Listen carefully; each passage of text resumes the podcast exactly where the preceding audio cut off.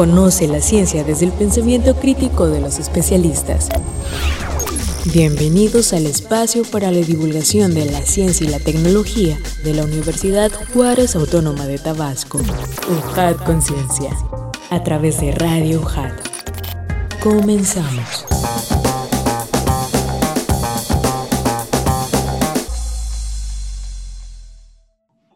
Hola amigos, ¿cómo están? Bienvenidos sean a un programa más de UJAT Conciencia, el espacio de divulgación de la ciencia y la tecnología de la Universidad Juárez Autónoma de Tabasco. Nos da mucho gusto que nos acompañen en esa ocasión ya que de parte de la Dirección de Difusión y Divulgación Científica y Tecnológica de la Secretaría de Investigación, Posgrado y Vinculación, les damos la bienvenida a este programa donde, como saben, pues tenemos la oportunidad de conocer el conocimiento que generan los actores de nuestra universidad.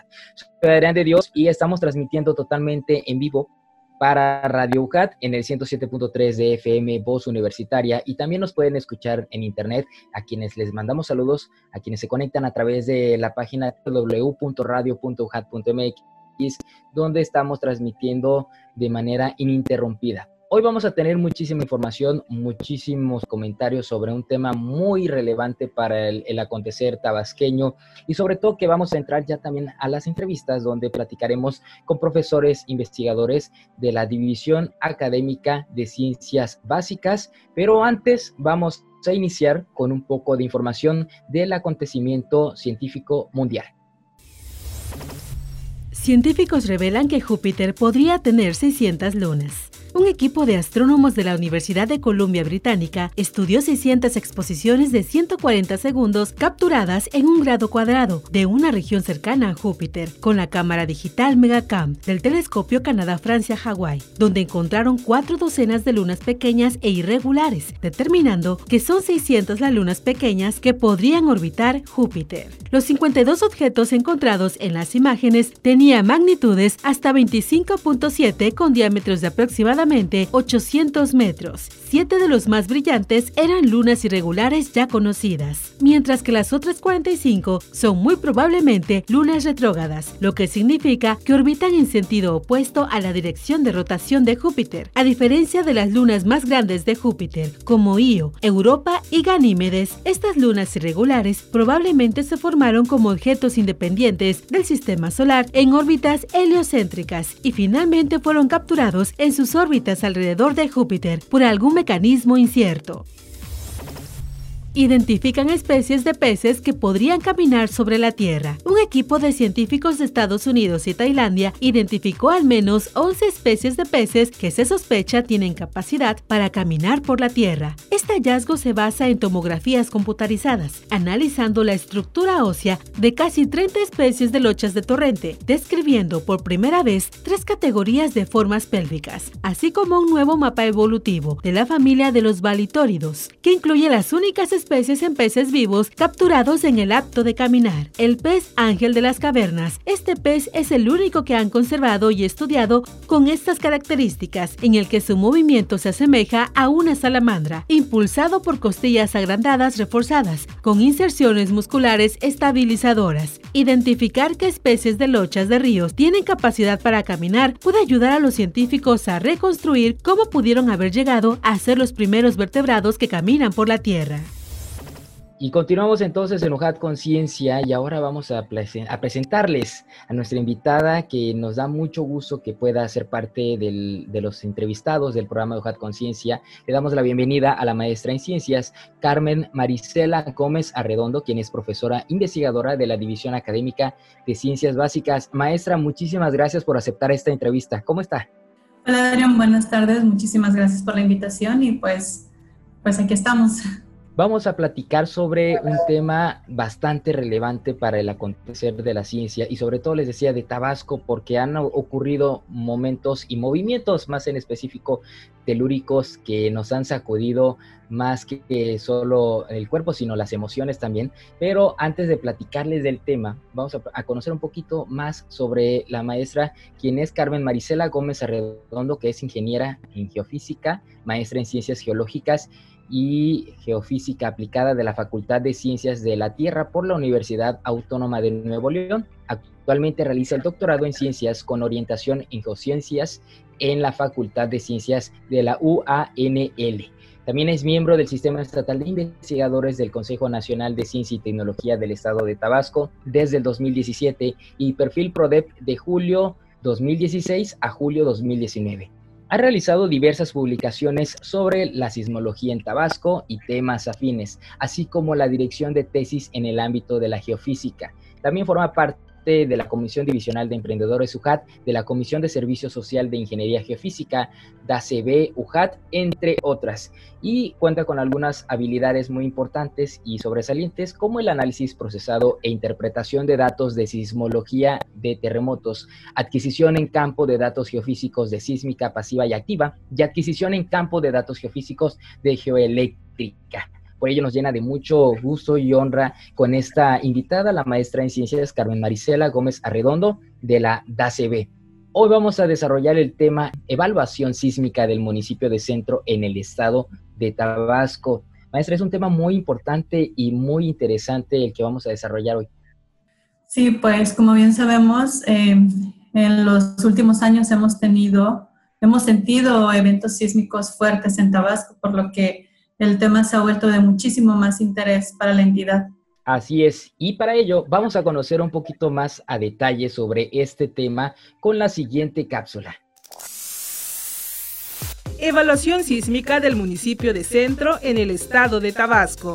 Los sismos, temblores o terremotos son los nombres que se le dan a los movimientos de la corteza terrestre originados en el centro de la Tierra, propagándose en forma de ondas en todas direcciones. Como sabemos, México está ubicado en una zona altamente sísmica, pues el Servicio Sismológico Nacional reporta que en 2019 se registraron 26.543 de los cuales 34 fueron mayores a magnitud 5.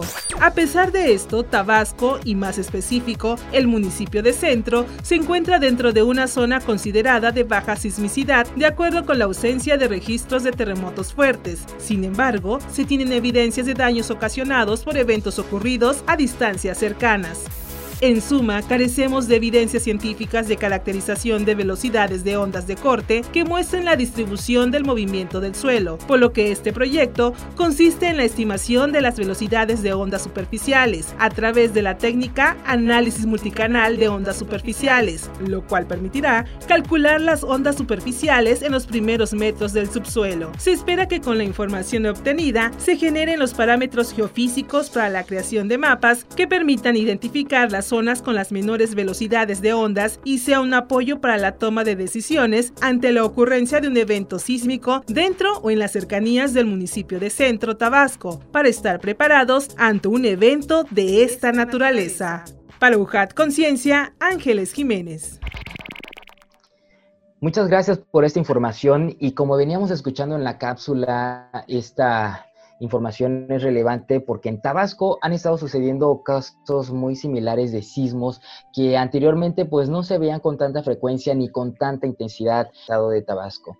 Pero hay una pregunta clave en este, en este estudio, en, esta, en este programa sobre los sismos. ¿Puede plantearnos entonces, maestra, cuáles qué son los sismos, eh, las clasificaciones que podemos encontrar? Algunos les llaman terremotos. qué podemos encontrar en esta palabra definición de sismo? Si nos vamos directamente al origen de la palabra, sismo y terremoto es lo mismo, es el movimiento de la Tierra. ¿Y cómo podríamos definir un sismo? Un sismo es la liberación repentina de la energía que ocurre generalmente en zonas donde tenemos límites de placas tectónicas.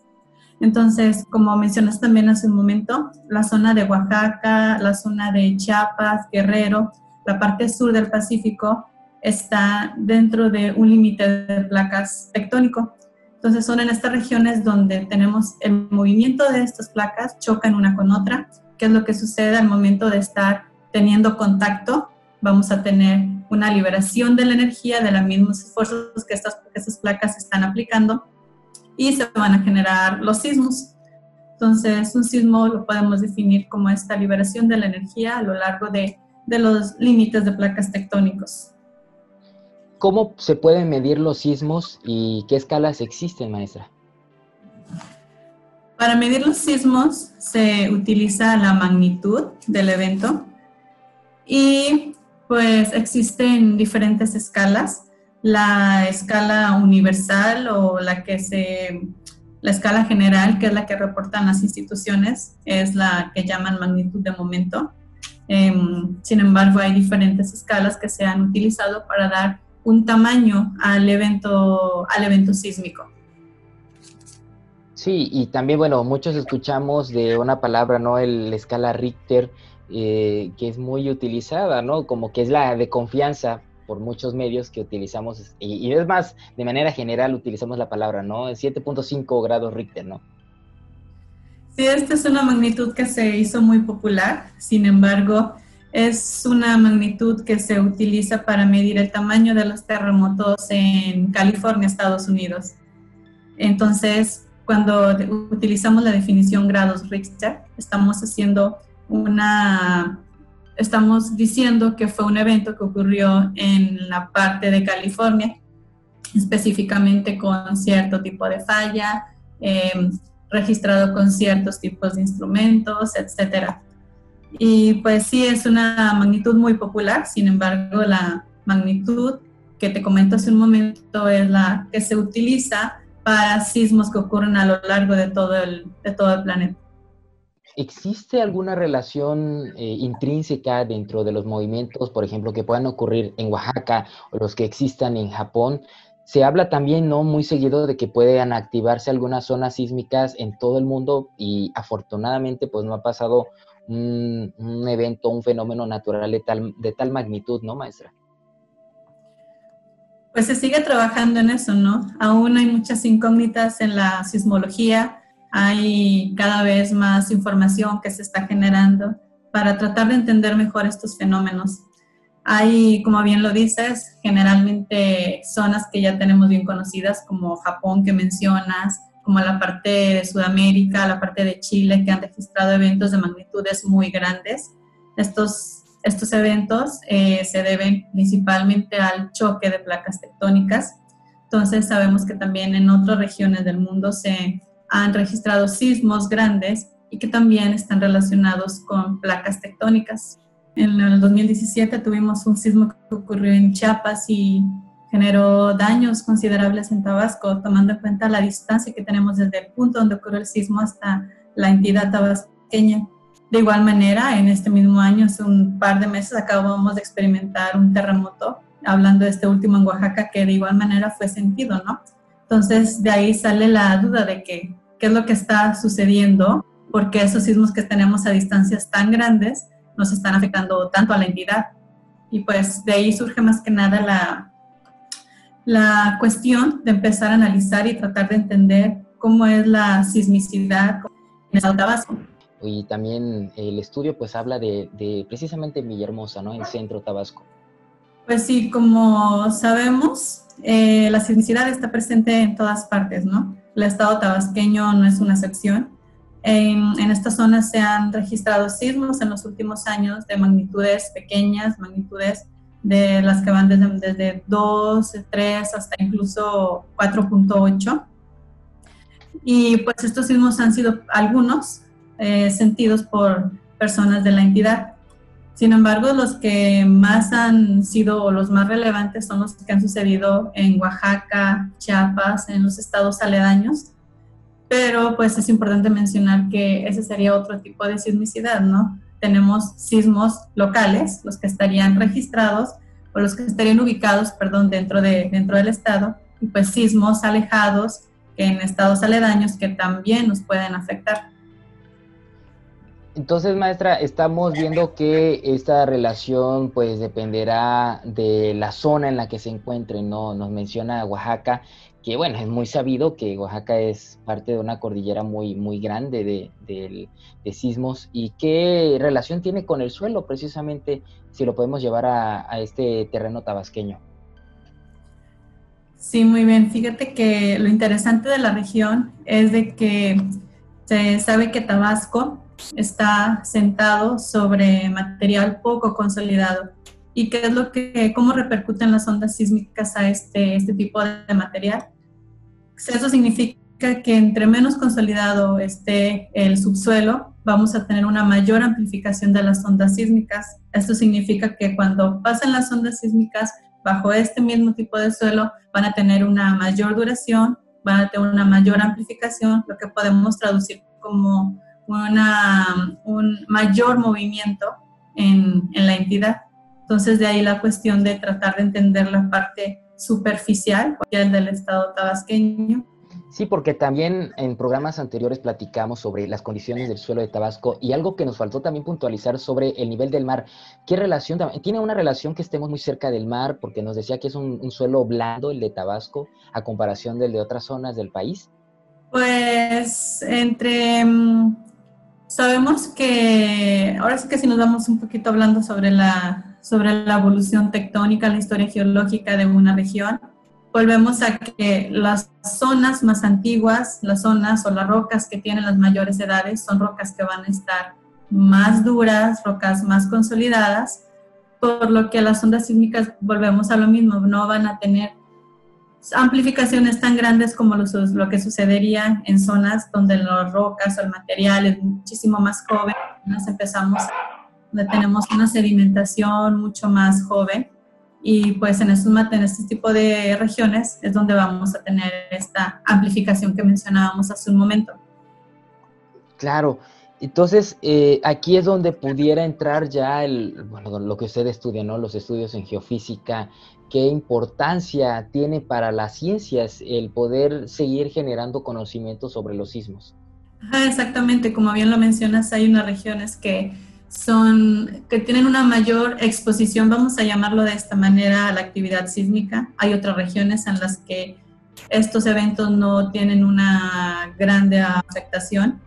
Y pues tratar de entender qué más hay en regiones donde se tienen eventos sísmicos de magnitudes considerables y qué relación tienen con las características locales de, en este caso, de Tabasco. Es una de las cosas que hemos tratado de estar estar desarrollando, la que hemos estado trabajando en, la universidad, obviamente para tratar de tener una mejor idea de lo que sucede y tratar de mitigar lo mayor posible los efectos que tengan estos eventos sísmicos. ¿Y cómo van entonces estos estudios, maestra? También aterrizándolo pues al, al, trabajo que ustedes están realizando en centro. Más adelante vamos a platicar de por qué precisamente centro, o a lo mejor otro municipio. Pues sí, fíjate que hemos tratado de aplicar técnicas, técnicas que sean factibles, que nos den resultados o buenas estimaciones de el lugar en donde estamos parados. Es importante entender qué es lo que está bajo la superficie tabasqueña, qué es lo que está sucediendo cuando ocurren las ondas sísmicas y pasan a través de, de este subsuelo. Sí, porque en su estudio usted nos reporta, bueno, hasta donde llevan de este trabajo, de que no, no existen o, son escasos, muy escasos los estudios de la parte de las placas tectónicas en Tabasco. ¿Qué podemos ir encontrando? ¿Usted qué nos puede compartir de su estudio que todavía sea, que tenga más bien la oportunidad de compartirnos sin que se comparta de más la información? Un poco de spoiler por ahí que nos pueda hacer. Pues sí, fíjate que hasta la actualidad no tenemos un estudio sobre velocidades de ondas, que ya hablaremos, como dices, un poquito más adelante de eso, sobre Tabasco. Hay estudios que se han realizado tanto en el centro del país, en la parte norte, pero sin embargo en esta región pues ha, ha faltado un poquito la aplicación de estas técnicas para entender la, la la evaluación sísmica de la entidad. Evaluación sísmica. Entonces, bueno, es que yo creo que nos vamos mucho a la, cuestión de que Oaxaca, ¿no? Les repetimos, Oaxaca es como que la zona principal. En, otros, en otras partes del país se han realizado estudios similares. Eh, algo, ¿Algún dato que usted también nos pueda compartir sobre estos mismos estudios en otros eh, países, en otras zonas del país? Sí, como te mencioné hace un momento, en la parte del centro del país han, sido aplicadas estas técnicas. han mostrado muy buenos resultados, como también sabemos. Eh, en la Ciudad de México, estados aledaños han sido afectados por terremotos de magnitudes grandes. Entonces, en estas regiones ya se han aplicado. También, como te comento, hacia la parte noroeste de México, que también se tiene actividad sísmica, en este caso por, por la falla San Andrés, otro tipo de, de fuente sísmica. Pues también se han desarrollado diversas técnicas que han permitido tener esta, estas estimaciones de velocidades. Claro, maestra. También, bueno, yo creo que podemos ir abonando un poco al tema del estudio de ondas, que también forma parte del, del trabajo de investigación que usted realiza, ¿no? Sí, bueno, pues como es muy conocido también, las ondas sísmicas son, eh, son, se dividen en diferentes tipos. Hay ondas que se conocen como de cuerpo, ondas que se conocen como superficiales. Las ondas de cuerpo son las ondas que generalmente van a alcanzar mayores profundidades cuando ocurre un evento sísmico. Las ondas superficiales son las ondas que se generan en el mismo punto, pero sin embargo son ondas que viajan sobre la superficie.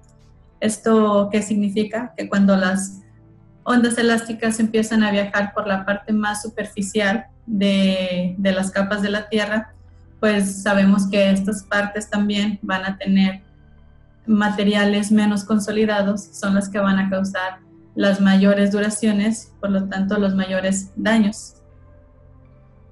Vaya, entonces estos son los estudios que están empleando para conocer el, pues, las condiciones ¿no? de, nuestro estado, porque también pues ha sido muy eh, sorprendente ver que recientemente tuvimos mucha actividad sísmica que no ocurría. Entonces, maestra, platíquenos cómo se realiza la medición de este, desde los, de los movimientos, ya hablando un poquito más la parte técnica del estudio.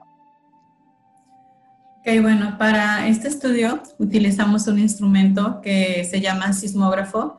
Es un instrumento portátil. Y esto, para esto tenemos también unos pequeños instrumentos que se llaman geófonos, que podemos verlos como unos receptores, como quienes van a registrar estas ondas sísmicas. Entonces, para este estudio, lo que hicimos primero fue seleccionar diversos puntos a lo largo de, de la zona de estudio, o la redundancia, y hacer mediciones en cada uno de estos puntos seleccionados con estos instrumentos. Entonces, lo que hacemos nosotros es generar estas ondas sísmicas y registrarlas en estos aparatitos. Son aparatitos muy pequeños, unos tal vez unos 4 centímetros, que se conocen como geófonos. Y estos son quienes van a registrar estas ondas sísmicas.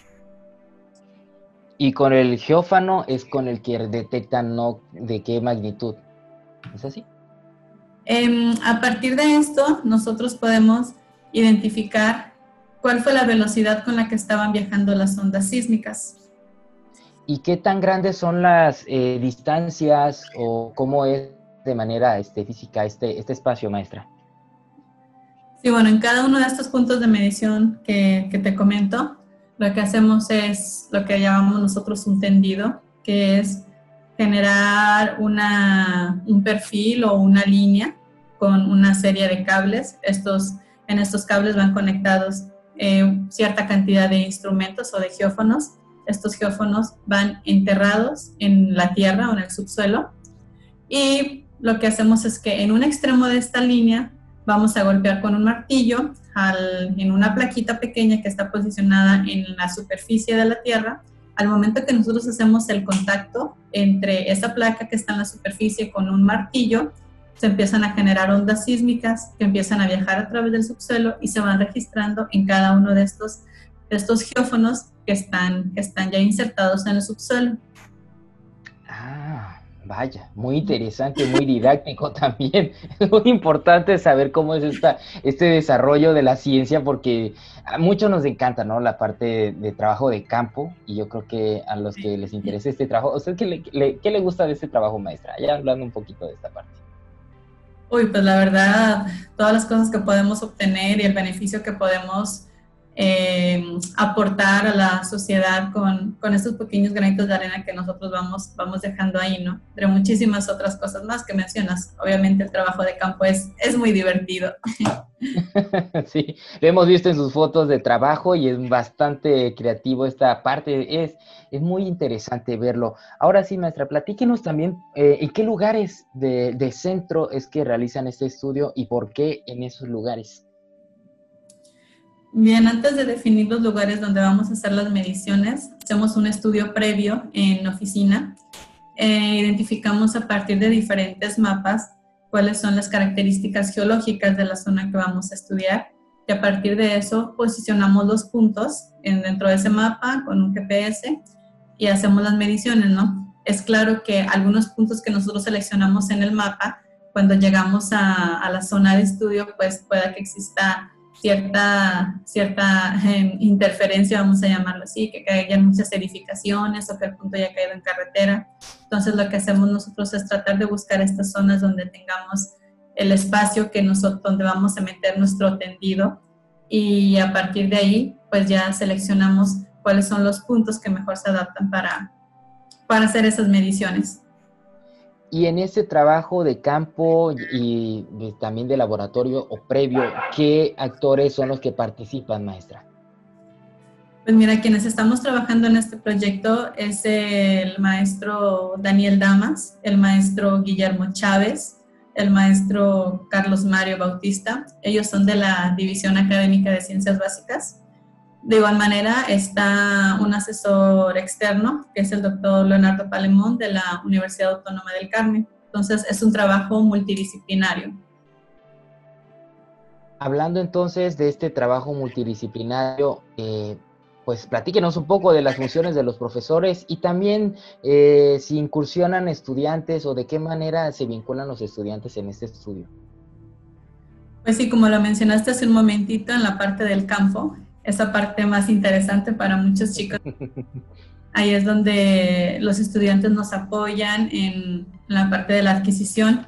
Em, son chicos generalmente que están interesados en desarrollarse en la parte, en la parte de, en este caso, sísmica, quienes están trabajando desde la parte de campo, de lo que llamamos adquisición, en la parte de procesar la información y ayudarnos también o para que ellos vayan teniendo cierta entrada a este mundo de ayudarnos a interpretar o ver cómo ellos están viendo esos resultados y entre todos pues ir, a, ir armando ir armando este trabajo bonito, ¿no? Es un trabajo muy colaborativo, ¿no? Nos comenta y eso también pues es bastante interesante porque se obtienen diferentes puntos de vista, además de lo que usted mencionaba de que es multidisciplinario con los estudios eh, de los maestros. Y, a ver, platícanos también de qué manera este eh, doctor de, fuera de la universidad aporta este estudio, maestro. Muy bien, pues como, bueno, lo mencioné, pero quienes estamos en la parte de ciencias básicas somos ingenieros geofísicos y, y un químico, que es el doctor Carlos Mario. Y quien está trabajando como asesor externo es un ingeniero civil. Entonces, la parte em, de, que una vez que nosotros como geofísicos o como ciencias básicas tenemos cierto tipo de información, esa información poder traducirla o podernos ayudar a ver cuáles serían las afectaciones directamente en los edificios, es por la parte que nos está apoyando el doctor Palemón. Él es ingeniero civil, entonces la parte de la ingeniería geofísica con la parte de la ingeniería civil es lo que hemos estado tratando de desarrollar también, ¿no? Como te mencionaba hace un momento, eh, de dar un aporte a la sociedad con lo que nosotros estamos generando en nuestras universidades. ¿Y cómo es esa vinculación? ¿Es este, a través de un apoyo, eh, de alguna este, beca, alguna convocatoria? ¿Cómo realizan esta, esta vinculación, maestra? Pues estos han sido contactos que hemos ido nosotros teniendo desde que, desde que empezamos con el proyecto. Tratamos de buscar que quienes estemos trabajando ahí, pues cada quien se dedique a cierta parte, ¿no? Entonces, pues el doctor nos ha estado apoyando con, con, la parte de ingeniería civil para, para este trabajo. Vaya que es muy interesante, muy importante también poder nutrirnos eh, sobre esta misma información de los sismos y que bueno, lo mejor pudiéramos pensar suelos, pues se refiere precisamente al suelo, no a la tierra, pero también nos está comentando que es dentro de la ciudad este, este trabajo para poder hacer un análisis, ¿no? Con infraestructuras, con edificios, es de esta misma manera, ¿no? Sí, pues mira, ahorita, ahorita que lo comentabas, aún estamos empezando nosotros también como, como maestros de ingeniería geofísica, todavía seguimos desarrollando algunas cosas, entonces, pues lo que estamos tratando de hacer es de ir mostrando todo lo que podemos generar. Hacer un estudio de este tipo a lo largo de, de varias regiones sería lo más ideal, para allá estamos tratando de ir, pero pues sí, la cuestión de en un poquito de costos y es a veces complicada. Por lo tanto, por lo pronto elegimos esta ciudad, el municipio de Centro, ya que es la zona donde se concentra la mayor cantidad de población y donde pudiéramos esperar debido a los tipos de edificaciones los, los mayores daños ante la ocurrencia de un sismo. Pero pues por supuesto que sí nos gustaría abarcar áreas más amplias, pero esperemos poquito a poquito tener diversos proyectos que vayan apuntando hacia el desarrollo de la sismología en Tabasco porque también pues sabemos del suelo, por ejemplo, de Macuspana o la serranía en el estado de Tabasco, que a lo mejor pudiéramos asociar con que existan más este sismos, ¿no? Pero también pues hemos visto que en, que en Villahermosa pues se han sentido bastante fuerte estas sacudidas eh, que realmente pues nos sorprenden, que anteriormente no teníamos datos y nos ha abierto los ojos en muchas cosas que quizás desconocemos por falta de, tiempo o por falta de, pues del mismo desconocimiento, ¿no? Vaya a lo mejor la redundancia que se pueda aplicar aquí, pero veníamos desarrollando una situación muy interesante sobre, pues, los actores sociales, políticos, universitarios que deberían o pueden inmiscuirse en este tipo de temas, sobre todo en este de los sismos. Maestra, ¿podemos platicar al respecto? Sí, claro, pues como veníamos comentando, eh, mucha de la información que se genera a veces en las universidades eh, tristemente se queda, se queda ahí, ¿no? Entonces, una de las cosas que también estamos tratando nosotros de promover es de que este tipo de información dé un aporte a la sociedad. Entonces, con parte de los resultados que nosotros vayamos obteniendo, tanto en este estudio como en diferentes trabajos que, que esperemos seguir realizando, pues que sea información importante para para la parte social, para los tomadores de decisiones de la entidad tabasqueña. Y sobre todo también la participación del mismo ciudadano, ¿no? De, que necesitamos eh, informarnos más, saber más sobre este tipo de temas, los términos quizá no tan técnicos, pero que sí sepamos al menos lo básico, porque pues es un terreno muy desconocido para, para al menos para esta zona de Tabasco, ¿no? Pues sí, eh, eh, tristemente estamos, estamos un poquito atrás en las cuestiones de cultura sísmica, pero pues son cositas que también estamos tratando de, ir desarrollando, ¿no? Como bien, me imagino que sentiste el evento del 2017 de Paz. sí, entonces, cuando después de que pasó el evento, que empezamos a trabajar con en algunas entrevistas que hacíamos algunas personas sobre este evento, pues gente me preguntaba directamente de, pero, pero ¿qué voy a hacer? ¿Cómo lo voy a hacer? ¿Qué voy a haber hecho cuando ocurrió el sismo? Entonces, parte básica de, de lo que deberíamos de conocer de los eventos sísmicos es lo que también estamos tratando de hacer público para que cuando, si en algún momento llega a ocurrir un evento de una magnitud considerable y que se ha sentido en Tabasco, saber cómo reaccionar ante este tipo de situaciones. Sí, y ahí también va la parte de poder mencionar que esta carrera, pues, e, es, joven, relativamente joven, eh, hablando de la ingeniería en geofísica, de la división de ciencias básicas de nuestra universidad, donde pues cualquier persona con intereses de estudiar o los los más próximos a buscar una carrera, pues esa es la oportunidad. Imagínense, uno de comunicación, un servidor que es de comunicación, pues está interesadísimo en este tema. Yo creo que los más jóvenes igual quisieran participar en este tipo de estudios de campo, donde podamos este, conocer sobre los sismos, que es un tema que da para muchísimo, ¿no, maestra? Sí, por supuesto. Hay muchísimas cosas más que, que quisiéramos seguir platicando, pero bueno, por cuestiones de tiempo se vuelve complicado pero sí una de las cosas que hemos trabajado en la división desde, desde la parte de ingeniería geofísica es la parte de sismología. Sin embargo, la parte de ingeniería geofísica es muy amplia, ¿no? Vemos algunas cosas también de, de otros métodos geofísicos que también te permiten entender o explorar el interior de la Tierra. Incluso, pues, tenemos algunas prácticas geológicas de campo. Entonces, lo bonito de esta carrera es que está incluida la parte tanto de campo como la parte de, estar en, en, laboratorio, la parte de estar en el salón de clases. Entonces sí, para los chicos que estén interesados en conocer un poquito más sobre la dinámica del planeta, en conocer más sobre sismología, por supuesto, pues estamos, estamos trabajando hoy en la División Académica de Ciencias Básicas. Porque además no es necesario irse a otros lugares. Aquí mismo esta carrera nos ofrece un mar de información, de conocimiento que se necesita eh, bajar para informar adecuadamente al auditorio, a todos los lectores de este mismo tema.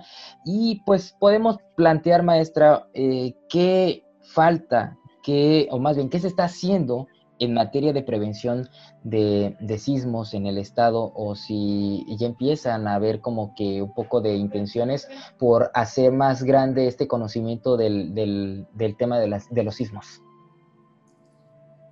Sí, pues la verdad, eh, hay muchísimas cosas que todavía se pueden seguir desarrollando en Tabasco desde el punto de vista científico, que es lo que estamos haciendo ahí en Ciencias Básicas. Hemos trabajado en algunas cosas también en, en conjunto con, con PNUD, el, eh, el, programa de las Naciones Unidas. Eh, de igual manera, pues estamos también trabajando con, hemos trabajado con protección civil, ¿no?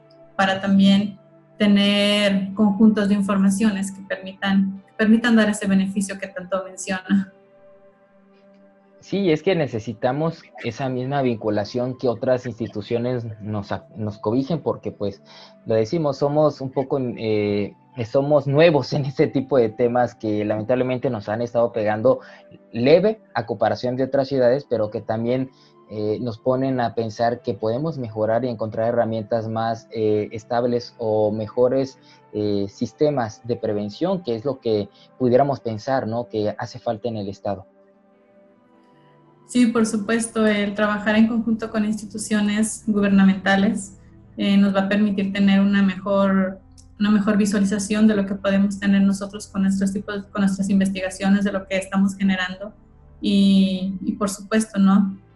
Tener, tener ese beneficio para que también no se quede solamente ahí guardadito ese tipo de información.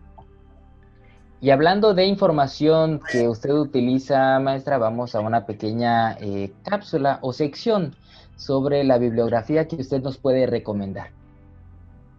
Bibliografía científica. Uy, pues sí, hay muchísima información interesante, pero bueno, algunos, un par de libros que se me vienen a la mente sobre la sismicidad. Es el, un libro que se llama los sismos en la historia de México. Es un sismo de García Costa Sores Reynoso de, de 1996. Es un libro muy interesante ya que habla de, como su nombre lo dice, de sismicidad histórica en, en, en la República, ¿no? De igual manera hay otros libros muy, muy gráficos, como por ejemplo uno que se llama Cuando la Tierra habla, de Ugalde del 2010. Entonces, un libro muy fácil de entender, un libro muy bonito en la cuestión, la cuestión de, gráficas y pues que para quienes no estamos tan familiarizados con la parte de sismología, entendamos de manera, de manera sencilla. Sí, en ese, en ese mismo sentido, ¿no? La misma tecnología o los mismos libros nos permitirán pues comprender más eh, un poquito sobre todo este movimiento y platíquenos sobre los planes que usted tiene para el futuro. Algo que quiera mencionarnos que sigue en su carrera profesional. Eh, bueno, eh, esperemos que concluya su doctorado, que eso es muy importante, pero ¿qué más, ¿qué más puede venir en la carrera de usted? Uy, pues sí, mira, como bien dices, ese doctorado tiene que salir. Y pues hay muchísimos planes y proyectos que se han estado pensando a largo plazo para, para seguir desarrollando la sismología, la sismología de Tabasco. Y pues cosas que sí nos gustaría seguir haciendo es, como dijiste, trabajar en conjunto con otras instituciones para empezar a difundir esta ciencia, tanto como lo hacen ustedes, como con otro tipo de, de actividades, actividades lúdicas en diferentes instituciones educaciones media, superior, educación básica, o otro tipo de actividades que ya sean un poquito más, eh, un poquito más eh, técnicas para gente tomadora de decisiones y muchas cosas más que nos gustaría seguir, seguir trabajando para seguir desarrollando esta interesante área en Tabasco y yo creo que encontró un nicho muy interesante y muy importante en el cual eh, se pueden vincular muchos estudiantes, muchas personas. Y le digo, si no, si yo tuviera más tiempo, me enlisto la próxima eh, oportunidad para poder estudiar esa carrera que eh, es muy interesante y muy importante. Y sobre todo eso, ¿no? Que en Tabasco podemos desarrollar este tipo de investigaciones. Sí, por supuesto, ¿no? Ahora sí, como lo mencionas, tenemos un área casi virgen en parte de la exploración sismológica. Ahora sí de que nos venimos también justificando por la parte de que en Tabasco no tiembla. eh, decir que sí tiembla la cuestión. Necesitamos instrumentos para medir estos, estos sismos pequeñitos que, que han estado siempre, seguirán estando. Exacto, porque se tienen registros de los mínimos, pero todo el tiempo, es más, hasta el mismo movimiento de la Tierra, ¿no? Pues genera los sismos. Entonces, pues maestra, muchísimas gracias. De verdad que fue un gran placer poder platicar con usted sobre este tema que nos deja más dudas y eso es lo bueno, lo importante de la ciencia, de poder generar más conocimiento. Y les recordamos que pueden seguir más contenido, nuestros eh, programas también a través de las redes sociales. Nos encuentran en Facebook, Twitter y YouTube como Ciencia y Tecnología UJAT para que nos comenten sobre las investigaciones que hemos estado comentando aquí en UJAT Conciencia. Y pues nos despedimos. Muchísimas gracias. ¿Algo más que quiera agregar, maestra? Pues para los chicos que estén interesados en estudiar ingeniería geofísica, tenemos los brazos abiertos ahí en la división. Y pues para quienes no estén tan interesados, pero que sí quieran conocer un poquito más, em, empezar a a, buscar esta bibliografía que les comento y hay muchísima más muy buena, por supuesto, y pues entender mejor cómo reaccionar ante, ante un evento sísmico que, que será de beneficio para, para todos nosotros. Muchísimas gracias y pues ahora sí me despido. Soy Adrián de Dios de parte de la Secretaría de Investigación, Posgrado y Vinculación. Los dejamos para una próxima emisión de UJAT Conciencia. Recuerden, UJAT, estudio en la duda, acción en la fe. Esto fue una producción de la Secretaría de Investigación, Posgrado y Vinculación con el Centro de Comunicación y Radio UJAT. Los esperamos en la siguiente emisión en UJAT Conciencia.